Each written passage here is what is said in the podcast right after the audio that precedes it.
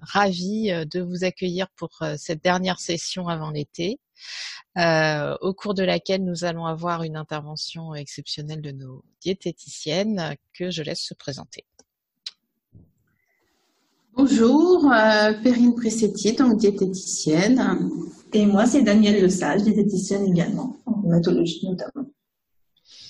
Voilà, et je vous remercie euh, vraiment beaucoup d'avoir accepté de vous prêter au jeu de ces, de ces interventions. Et euh, bah voilà, on a quand même beaucoup de gens qui se posent plein de questions sur le rôle de l'alimentation, euh, les choses à faire sur le plan diététique quand on est atteint par un rhumatisme inflammatoire. Et, euh, et voilà, je pense que c'est très intéressant toujours de voir vos interventions à ce sujet. Et puis, je suis toujours accompagnée par Clémence et Olivier, à qui je laisse la parole. Euh, bonjour, euh, donc euh, je suis Clémence de Maison, je coordonne les programmes d'éducation thérapeutique en rhumatologie à l'hôpital Arrêt-Boisière. J'ai bien reçu vos, vos questions par mail ces dernières semaines, donc on traitera immunité et Covid, chirurgie et traitement.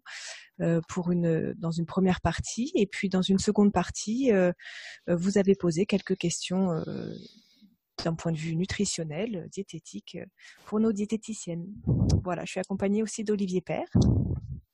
Bonjour à tous, bonjour à toutes et à tous. Euh, donc, je, fais partie de l'équipe d'éducation thérapeutique. Je travaille également sur la, dans la recherche clinique. Et je suis également hypnothérapeute et je serai un peu le, votre porte-parole en quelque sorte, comme dirait, comme dit souvent Clémence, mais par le biais du chat. Euh, si vous avez des questions, bien évidemment, n'hésitez pas à les poser sur le, sur le chat, même en cours, euh, euh, au cours de cette intervention, et je, je, poserai les questions au fur et à mesure.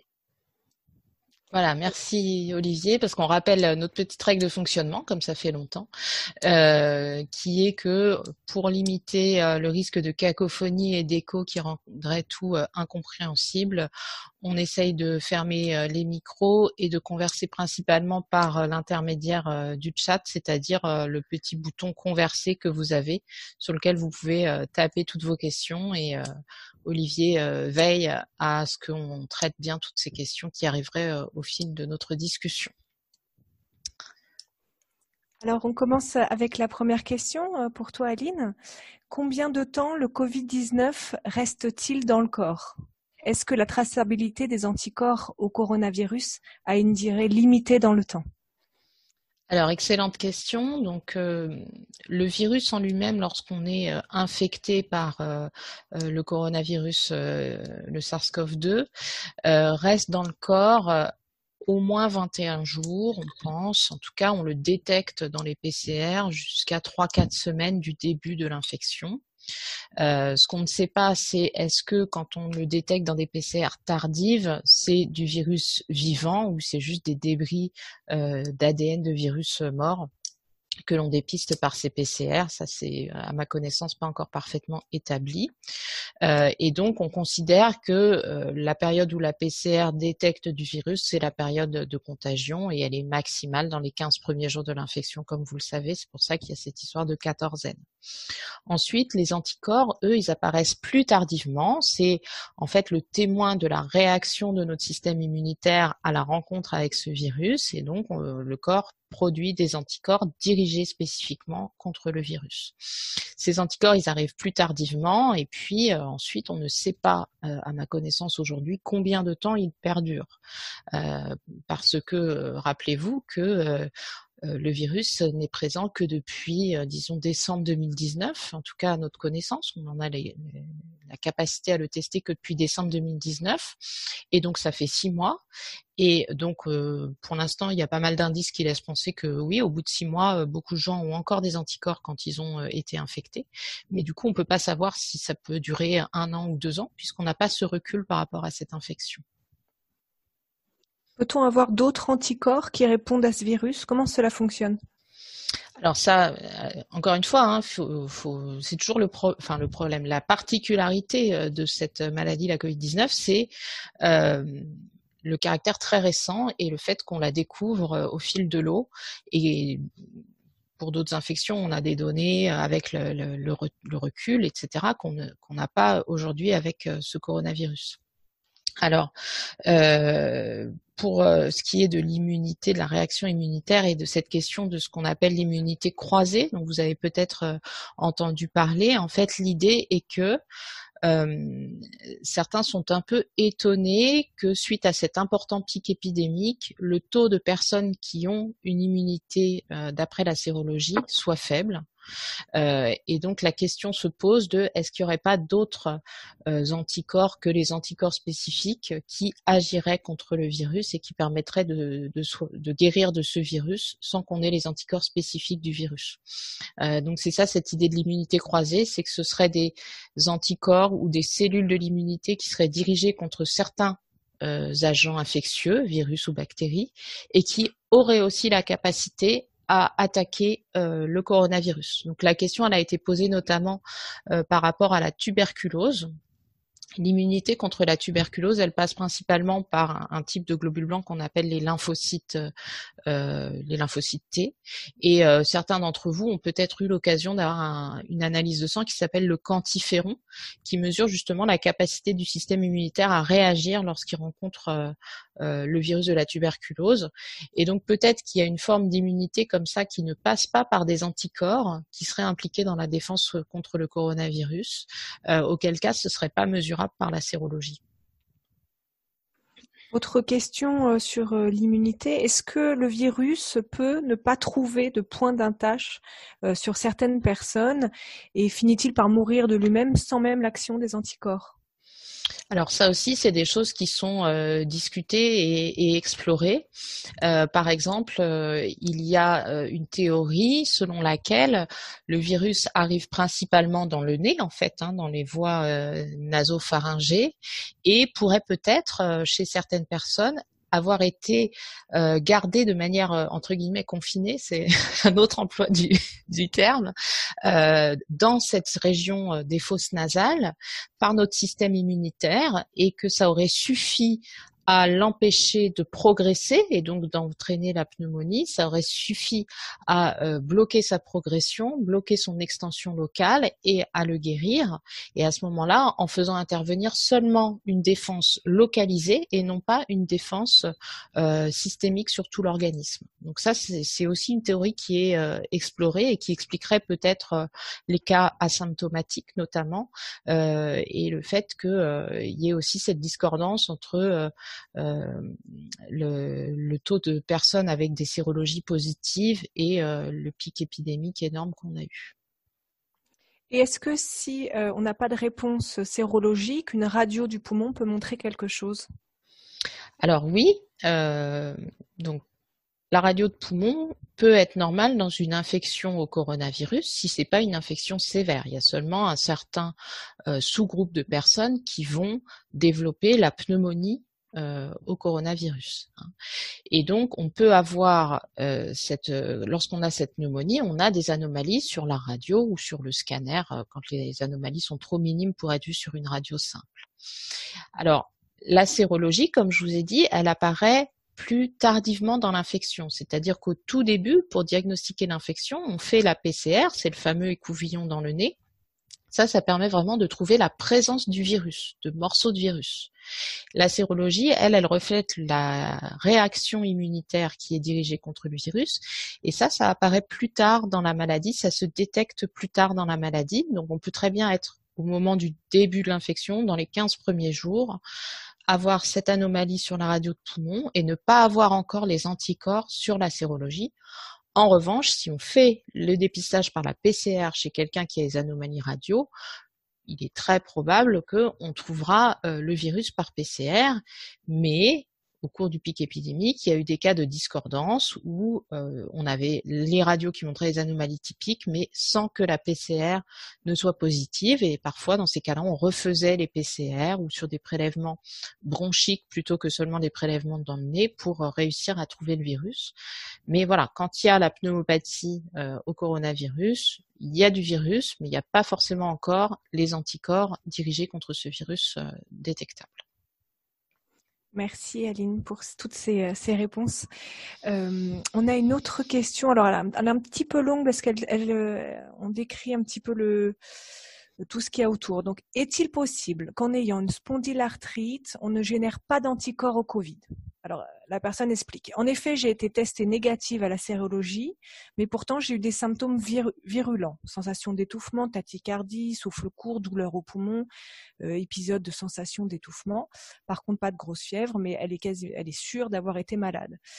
Euh, dans le passé, elle avait déjà été testée pour le BCG, elle n'avait pas eu de réaction, elle avait été au contact d'un tuberculeux, son père a lui-même eu la tuberculose étant jeune. Donc voilà, c'est un peu le contexte.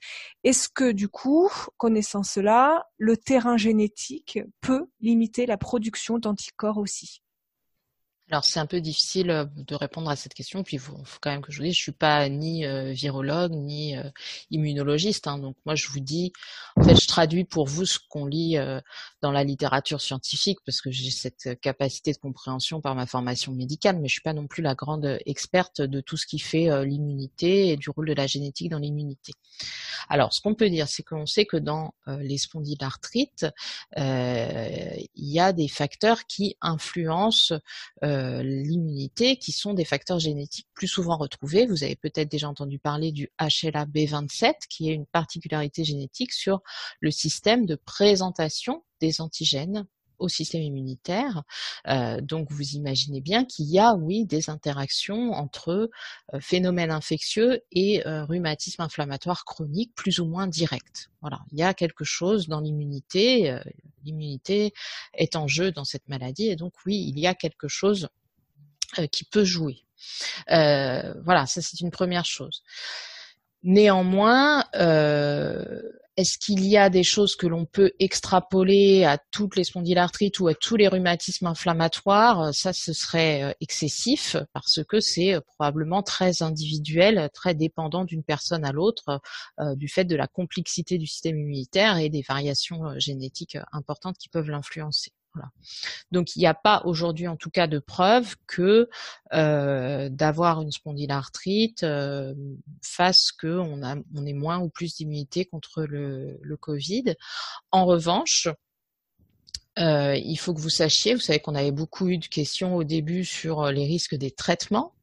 Euh, et on a eu maintenant quelques études qui ont repris euh, les personnes sous traitement pour voir euh, si elles ont eu plus ou moins d'infections, d'infections graves, etc.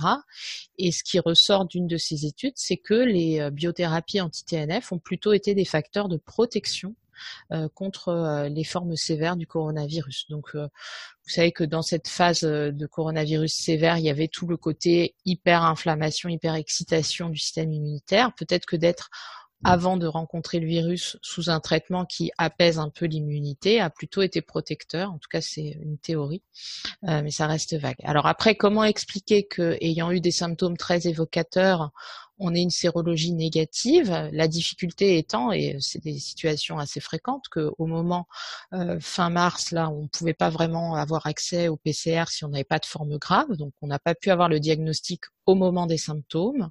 A posteriori, on se dit, on voudrait bien savoir si c'était bien ça ou pas, on fait la sérologie elle est négative. Alors, euh, est-ce que c'est parce que c'était un faux diagnostic, c'est-à-dire que finalement c'est pas parce qu'on était en phase d'épidémie de Covid qu'il pouvait pas y avoir euh, de la grippe euh, ou d'autres viroses saisonnières. Je pense qu'on a tous eu des trucs où on avait un petit peu mal à la gorge, on se disait oh là est-ce que c'est le Covid? Et puis en fait c'était sûrement rien, voilà. Après il y a eu toute la phase aussi d'allergie quand le printemps s'est déchaîné et tout, donc voilà il y a eu plein de symptômes euh, qui pouvaient mimer ça, qui étaient peut-être pas ça, mais dans le contexte on pensait à ça. Euh, médecin comme personne atteinte hein, d'ailleurs. Hein, il hein, n'y a, a, pas de, enfin je veux dire c'est pas pour jeter la pierre sur une erreur éventuelle, hein, c'était pas facile. Euh, et puis euh, sinon l'autre possibilité c'est que effectivement c'était vraiment le Covid, mais les anticorps n'ont pas été détectés. Si les anticorps n'ont pas été détectés, est-ce que c'est parce que la sérologie est un faux négatif, c'est-à-dire le, système de détection n'était pas suffisamment performant pour les détecter, un problème technique lié à la qualité ou la capacité de la sérologie à dépister tous les anticorps, première euh, possibilité, ou alors effectivement la sérologie n'est pas un faux négatif, c'est vraiment négatif, mais simplement votre organisme a lutté sans produire d'anticorps. Voilà. Ou en utilisant ces phénomènes d'immunité croisée, etc. Euh, bah là, pour l'instant, ça reste encore assez mystérieux. On n'a pas vraiment la réponse à cette question de pourquoi. Donc ça restera en tout cas là, n'ayant pas la sérologie positive, on ne peut pas vous dire c'est sûr, c'est ce que vous avez eu, vous avez eu le Covid. On ne peut pas être sûr. On peut dire vous avez eu des symptômes qui pourraient correspondre à ça, mais on n'a pas la certitude, on n'a pas la preuve. Merci beaucoup pour toutes ces informations. Alors là, on va partir sur un autre registre, euh, sur la, la, chirurgie, les traitements. Alors la question est, je voudrais savoir à quel moment je dois interrompre le Cosentix, car j'ai une chirurgie gastrique, une sleeve, euh, prévue le 10 septembre 2020. Alors, euh, donc ça, il y a des recommandations euh, qui sont bien établies et auxquelles tout le monde a accès d'ailleurs. Hein. C'est un site qui est euh, complètement libre de droit, qui s'appelle le site du CRI. CRI, ça veut dire Club Rhumatisme et Inflammation. Et c'est un, une société savante euh, qui est en grande partie gérée par la Société française de rhumatologie et qui, pour chaque nouveau traitement de type biothérapie depuis l'arrivée des anti-TNF, établit des fiches avec des recommandations à partir de toutes les données que l'on a dans la littérature. Donc, il existe des fiches pour euh, les anti-interleukine 17 comme euh, le sécukinumab qui s'appelle euh, Cosentix, donnant des recommandations précises sur la conduite à tenir. Effectivement, lorsque on doit avoir une chirurgie digestive comme celle-ci, qui est quand même une chirurgie assez conséquente, assez lourde, il faut se mettre dans une situation de diminuer le risque de complications infectieuses post-opératoires, d'infection sur cicatrice ou infection du site opératoire qui pourrait poser problème. Et donc, on va avoir des recommandations de suspension du traitement de fond de la biothérapie euh, en préopératoire. Et ça, ça va être modulé en fonction de l'évaluation du risque par votre chirurgien et votre anesthésiste, et de l'évaluation aussi de votre rhumatisme par votre rhumatologue et votre médecin, parce que si on arrête trop à l'avance, vous risquez d'être en poussée au moment de la chirurgie, ce qui est quand même un, inconfort euh, notable. Et si on arrête trop près de la chirurgie, à ce moment-là, on augmente le risque aussi de complications de la chirurgie. Donc, on a des recommandations qui vont nous donner un intervalle d'arrêt. Euh, et puis après, ces recommandations, on va les moduler en fonction de votre cas particulier. Donc, il faut vraiment euh, que euh, on ait euh, une discussion directe entre votre médecin et vous pour statuer un petit peu les choses. mais voilà, d'une manière générale, pour le Cosantic, c'est un traitement qui se prend une fois qu'il est bien établi, une fois toutes les quatre semaines. Donc, je pense qu'il faudra au moins sauter une prise avant l'intervention, mais peut-être un petit peu plus si d'un autre côté votre rhumatisme va bien, à revérifier euh, molécule par molécule en fonction de ces fameuses fiches du CRI. Mais ça, voilà, vous pouvez aller regarder. Euh, Olivier Joie a mis l'adresse du site sur euh, le chat, cri-net.com. C'est en accès libre et il y a toutes les recommandations situation par situation.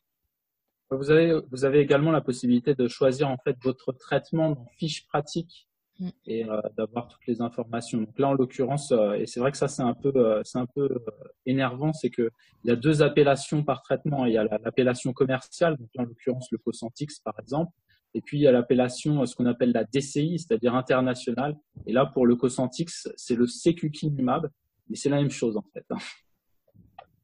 Voilà.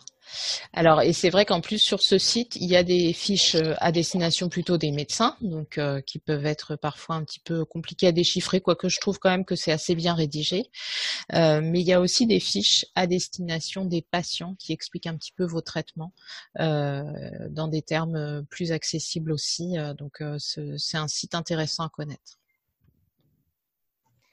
Avant de passer aux questions pour nos diététiciennes, euh, Olivier Tu as d'autres choses à poser euh, d'un point de vue médical? Non, j'ai donné des liens, euh, les liens pour le suivre, les, chiffres officiels de, de la pandémie de Covid en France, donc Santé publique, le site Santé publique, et évidemment pour suivre d'un point de vue international, puisque c'est intéressant de savoir comment se euh, comment se situe cette pandémie au niveau euh, mondial, notamment en Chine ou dans les pays euh, latins en ce moment, ou aux États-Unis. Et donc, il faut évidemment aller s'informer auprès de, l'OMS, l'Organisation mondiale de, la santé, Et notamment, l'Organisation mondiale de la santé fait des, conférences tous les jours, je crois, ou enfin très régulièrement en tout cas, pour donner les chiffres et donner les recommandations internationales. Merci beaucoup. Perrine Daniel, euh, donc nous avons reçu euh, des questions pour vous. Je vous laisse allumer votre micro. C'est une bonne idée. Alors je commence. Donc pendant cette période de crise sanitaire et même après, faut-il se tenir à un régime alimentaire avec toutes les vitamines naturelles adéquates pour faire remonter le taux de globules, de globules blancs en parallèle de nos traitements habituels?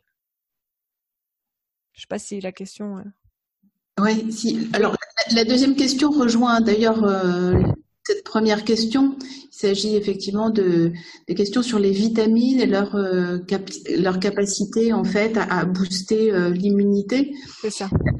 donc ça, du coup, ça nous semblait intéressant de faire un petit point sur l'aspect vitamine et puis on rebondira après sur l'aspect nutritionnel en général, mais c'est vrai qu'on se pose souvent la question de savoir est-ce que c'est intéressant ou pas euh, de prendre des compléments vitaminiques, entre autres. Donc, qu'est-ce que c'est que les vitamines? Les vitamines, ce sont des substances qui sont sans valeur énergétique, mais pour autant qui sont absolument essentielles au bon fonctionnement de l'organisme. Elles, elles, rentrent dans euh, de nombreux processus en fait, et donc euh, elles sont tout à fait indispensables au bon, bon fonctionnement de notre organisme. Euh, par contre, euh, l'organisme ne sait pas les fabriquer à part euh, deux, classes de vitamines qui sont les vitamines K et D. Les autres vitamines, l'organisme ne sait pas les fabriquer, donc il faut les trouver dans l'alimentation. Donc ça, c'est intéressant. Ça va effectivement rentrer dans de nombreux fonctionnements biologiques. donc, on, en revient souvent à des choses extrêmement basiques et simples qui sont qu'effectivement, en ayant une alimentation équilibrée, on va réussir à, couvrir ses besoins. Et euh, par contre, pour celles que l'on ne trouve que, l'on fabrique, euh, la vitamine D en particulier, et c'est souvent celle qui revient sur euh, euh, sur la scène, si je peux dire, c'est que on a tendance à avoir pas mal de personnes qui sont supplémentées en vitamine D. La, la vitamine D est effectivement une vitamine qui euh, intervient, euh, qui, a un rôle dans, euh, dans, dans, l'immunité, dans, la capacité en tout cas à, mieux faire fonctionner l'immunité. Donc on se dit ben, où je trouve cette vitamine D et comment, ou comment je la fabrique au mieux? Alors cette vitamine D, il y en a à peu près un tiers qu'on trouve dans l'alimentation et deux tiers qui est fabriqué par l'organisme. Et c'est fabriqué par l'organisme à partir de, euh, la lumière. Donc il faut, et, c'est vrai que la période de confinement a sûrement pas été euh, favorable, je dirais, pour fabriquer de la, vitamine D, puisqu'il faut il faut effectivement un peu d'ensoleillement et être dehors. Euh, donc dans ces cas-là, euh, on peut imaginer que euh, parfois on ne trouvait pas forcément bah, de, moments suffisants pour pouvoir fabriquer cette vitamine D. Dans l'alimentation, on la trouve principalement dans, dans des aliments gras, puisque c'est une fait partie des, vitamines qu'on appelle hydrosolubles, c'est-à-dire qu'elles se, fondent dans, l'huile ou dans les matières grasses. Donc on va les trouver dans les poissons gras, l'huile de foie de morue par exemple, mais aussi dans, les sardines, dans le thon, dans le saumon par exemple, et puis, euh, et puis dans le beurre aussi un petit peu dans le fromage. Hein. Donc on peut effectivement euh, être un peu attentif à, trouver cette vitamine D. Pour autant, c'est parfois compliqué euh, de, couvrir les besoins et c'est souvent une vitamine qui est donnée en supplémentation euh, par les médecins. Hein. Et d'autant plus qu'on avance en âge, d'autant plus aussi qu'on a une peau foncée. Et surtout si on a une peau foncée dans des pays qui sont peu ensoleillés. Voilà, donc ça, c'est assez intéressant d'avoir ça sur la vitamine D parce que c'est vraiment celle qui a un rôle euh, dans, euh, dans les mécanismes euh, de, l'immunité. Hein. Même si elles sont toutes importantes, les vitamines, celle-là est particulièrement importante de ce point de vue-là.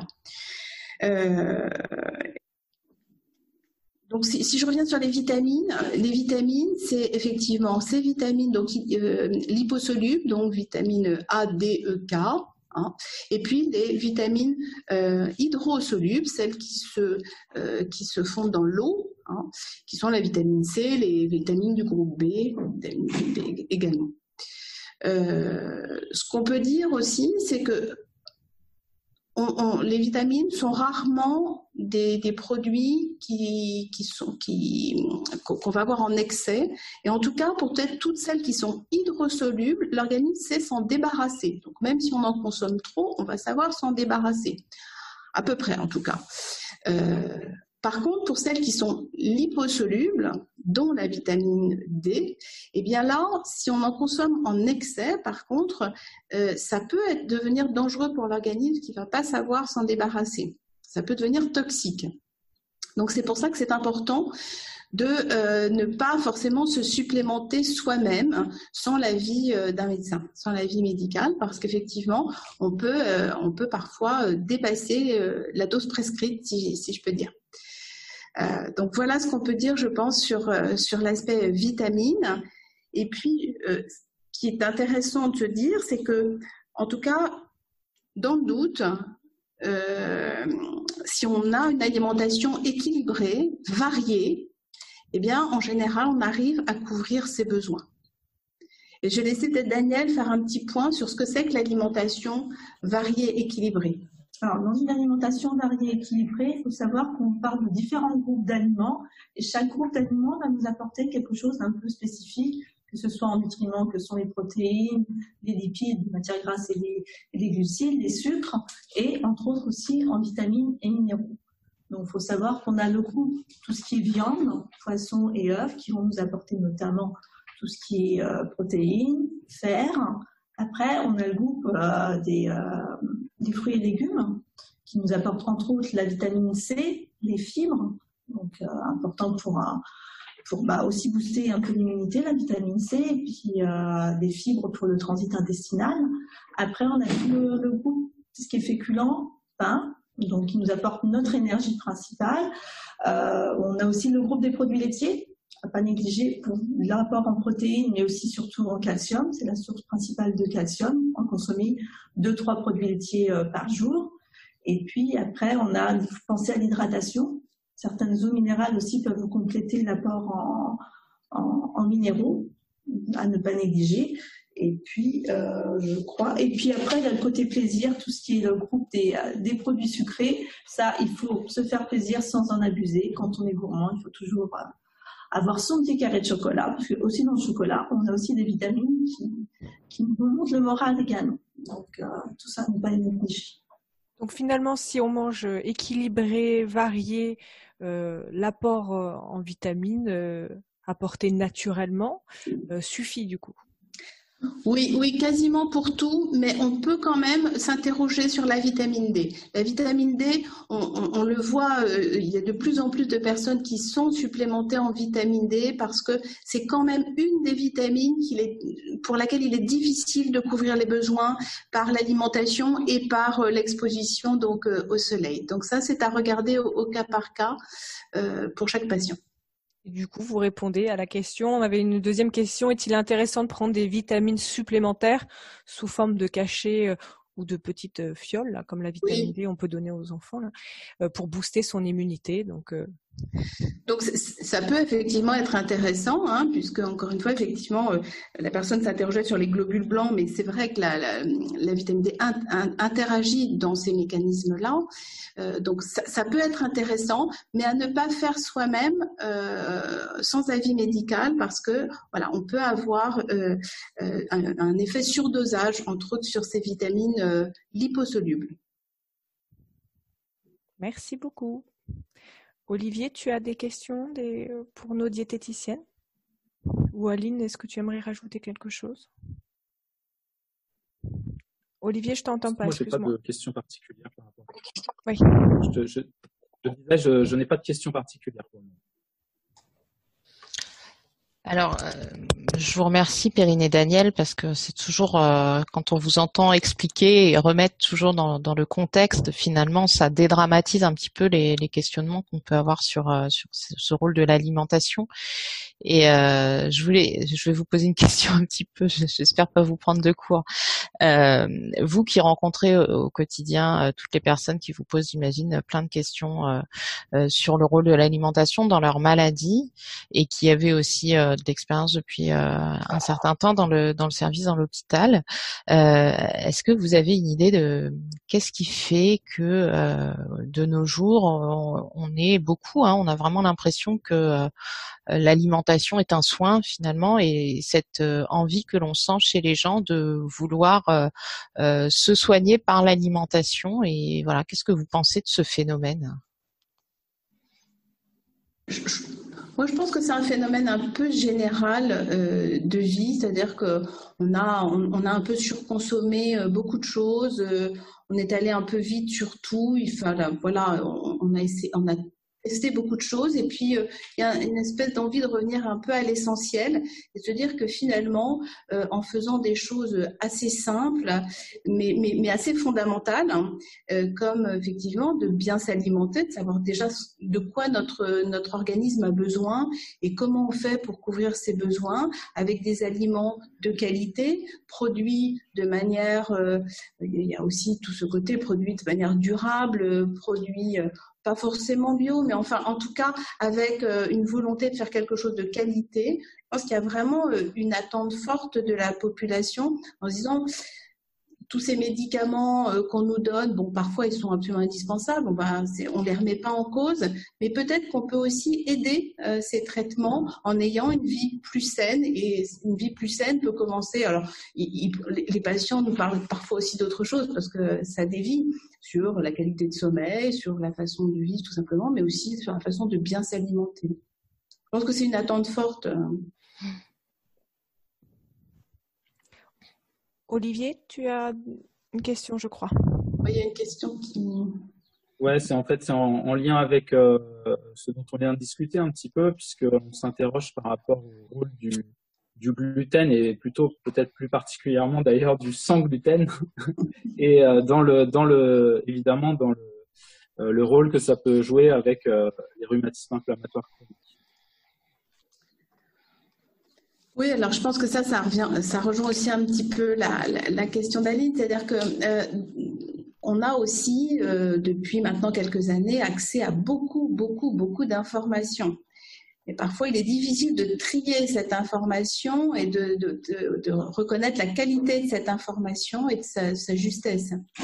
Euh, sur le gluten, le gluten a, fait l'objet vraiment d'un effet mode ces dernières années où voilà, on, on a mis beaucoup, beaucoup de, défauts euh, sur le dos du gluten en lui, euh, attribuant beaucoup de mots, MAUX, euh, mais à, juste titre ou pas, il existe effectivement des gens qui, ont une maladie qui s'appelle la maladie cœliaque, qui sont réellement allergiques, intolérants au gluten. Ces personnes-là ne doivent pas en consommer du tout pour protéger leur tube digestif. C'est absolument fondamental, mais ça représente 2% de la population. C'est assez rare comme maladie. Et puis, plus récemment, on a des personnes qui, euh, voilà, le, ça a été, euh, j'ai envie de dire, euh, démocratisé. Enfin, en tout cas, on a beaucoup parlé du, gluten. Beaucoup de personnes ont testé du sans gluten, certains, et, ça a été euh, divulgué sur les réseaux. on dit, bah, sans gluten, je me porte beaucoup mieux. D'autres ont testé, donc ça leur faisait pas grand-chose. Le résultat, c'est qu'en fait, on n'a pas beaucoup, on n'a pas d'études vraiment euh, qui permettraient de dire que le gluten est bon ou mauvais. Euh, ce qu'on sait, c'est qu'il y a des personnes qui semblent avoir un, certain niveau de tolérance au gluten et que peut-être, euh, quand ils le dépassent, ça leur entraîne des gènes digestives. Et ça, encore une fois, on a de type ballonnement, de type oui, c'est ça. perturbé. Oui, c'est ça. Hein, ballonnement, euh, lourdeur digestive, euh, voilà. Et, ça, on peut imaginer, parce que c'est vrai que quand on regarde, entre autres, euh, les, aliments industriels, il y a de l'ajout de gluten dans énormément de produits mais vraiment beaucoup de produits industrialisés et pas forcément des produits qui sont faits à base de farine. Hein, euh, évidemment, il y a du gluten rajouté souvent dans les pains, les biscottes, les gâteaux, etc., mais aussi dans des plats cuisinés, dans, beaucoup de produits. Et on peut se dire que peut-être que euh, certains organismes un peu plus sensibles que d'autres, une fois qu'ils ont atteint un certain niveau euh, de, gluten, ont, atteint leur niveau de tolérance et qu'au-delà de ça, eh ben, ils, ils peuvent en avoir des gènes. C'est possible. Pour l'instant, on n'a pas d'études qui le, démontrent, mais on peut l'imaginer. Donc finalement, ce ne serait pas les aliments contenant du gluten naturellement qui seraient évités, mais plutôt les aliments transformés ou, euh, à limiter en tout cas peut-être. Oui et non, c'est surtout que si on a une accumulation, évidemment, si on mange beaucoup de pain, beaucoup d'aliments transformés, beaucoup d'aliments qui ont des surajouts de gluten, bah, à ce moment-là, on va arriver peut-être à, ce, à cette dose qui n'est plus, euh, qui n'est plus tolérée.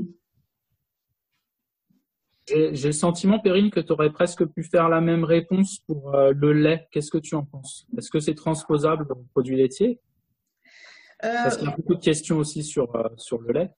Oui et non. oui et non, mais sur le lait, euh, quelque part, euh, là, on a des, on, a des explications là qui sont un petit peu plus, euh, plus pointues, enfin, ou, en tout cas plus explicites. le lait, le lait boisson, il est, on sait qu'il est digéré par une enzyme qui s'appelle la lactase.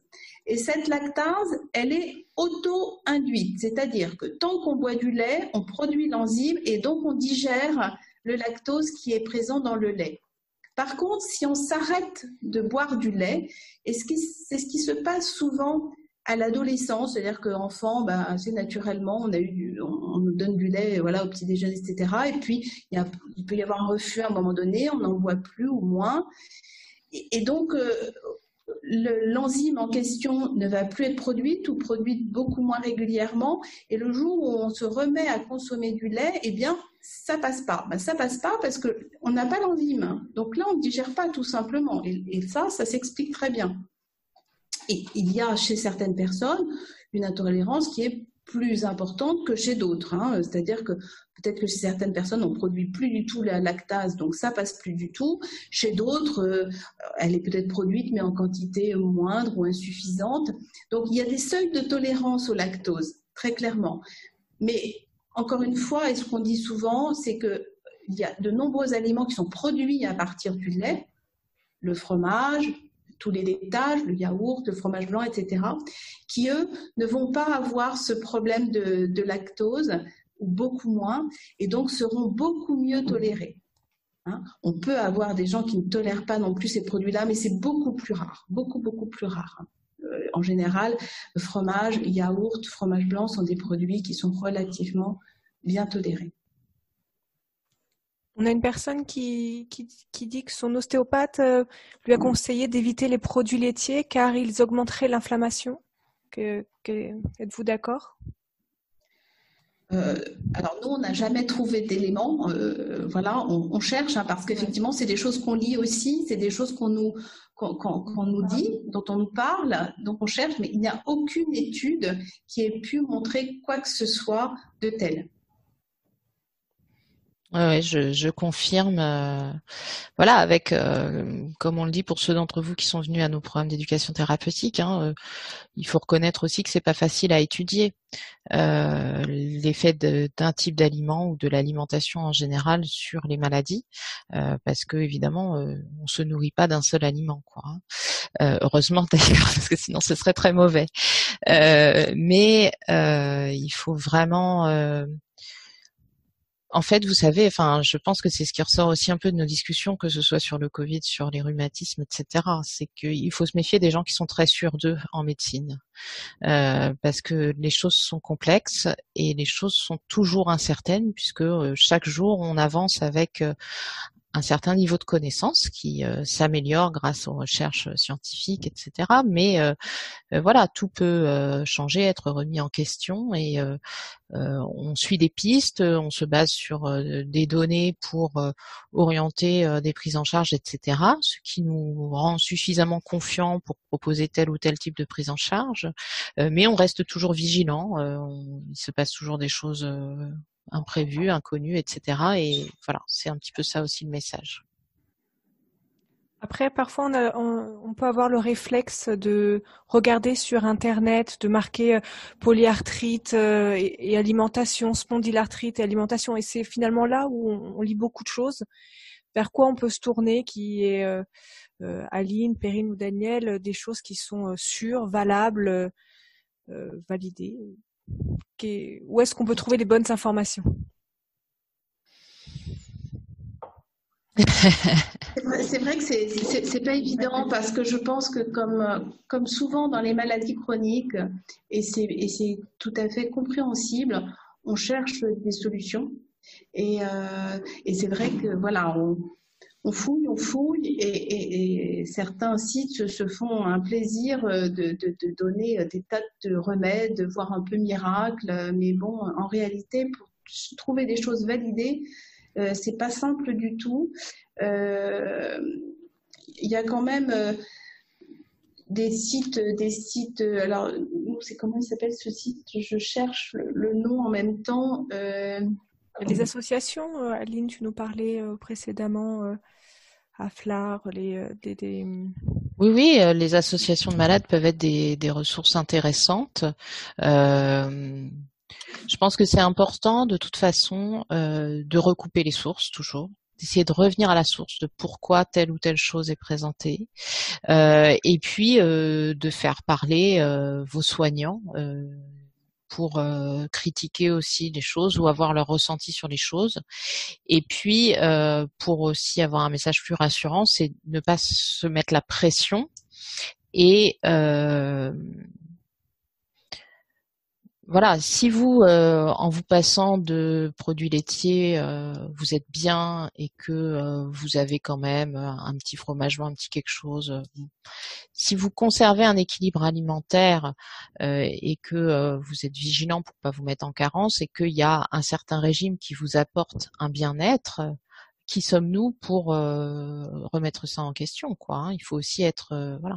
Donc c'est faire sa propre expérience, recueillir les avis autour de soi et euh, rester vigilant sur ne pas partir euh, parce que parfois ça peut aller quand même jusqu'à des dérives sectaires. Hein. Euh, on avait discuté Olivier aussi avec, euh, vous avez parlé de, de, ce type là qui vend ses mixeurs pour faire des jus de fruits là, qui se fait un fric fou. Enfin voilà, il y a, y a, quand même des choses. Voilà, faut être vigilant sur ça.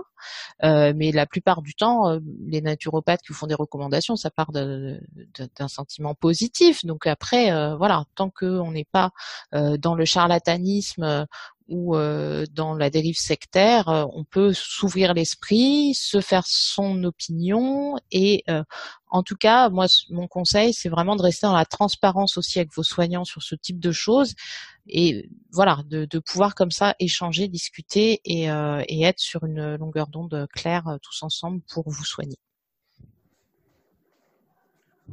Oui, on est d'accord avec ça. Je pense qu'on est pas du tout là pour être dans le jugement, mais plutôt dans, le euh, pour vous aider en fait à faire les tri parfois et dans le conseil. Hein, véritablement, nous on peut pas reporter les éléments euh, euh, qui sont reconnus. Hein, et, derrière toute expérience, effectivement, peut être intéressante et nous, on pourra vous dire s'il y a des risques ou pas de carence en fonction de, de, des choix qui sont faits.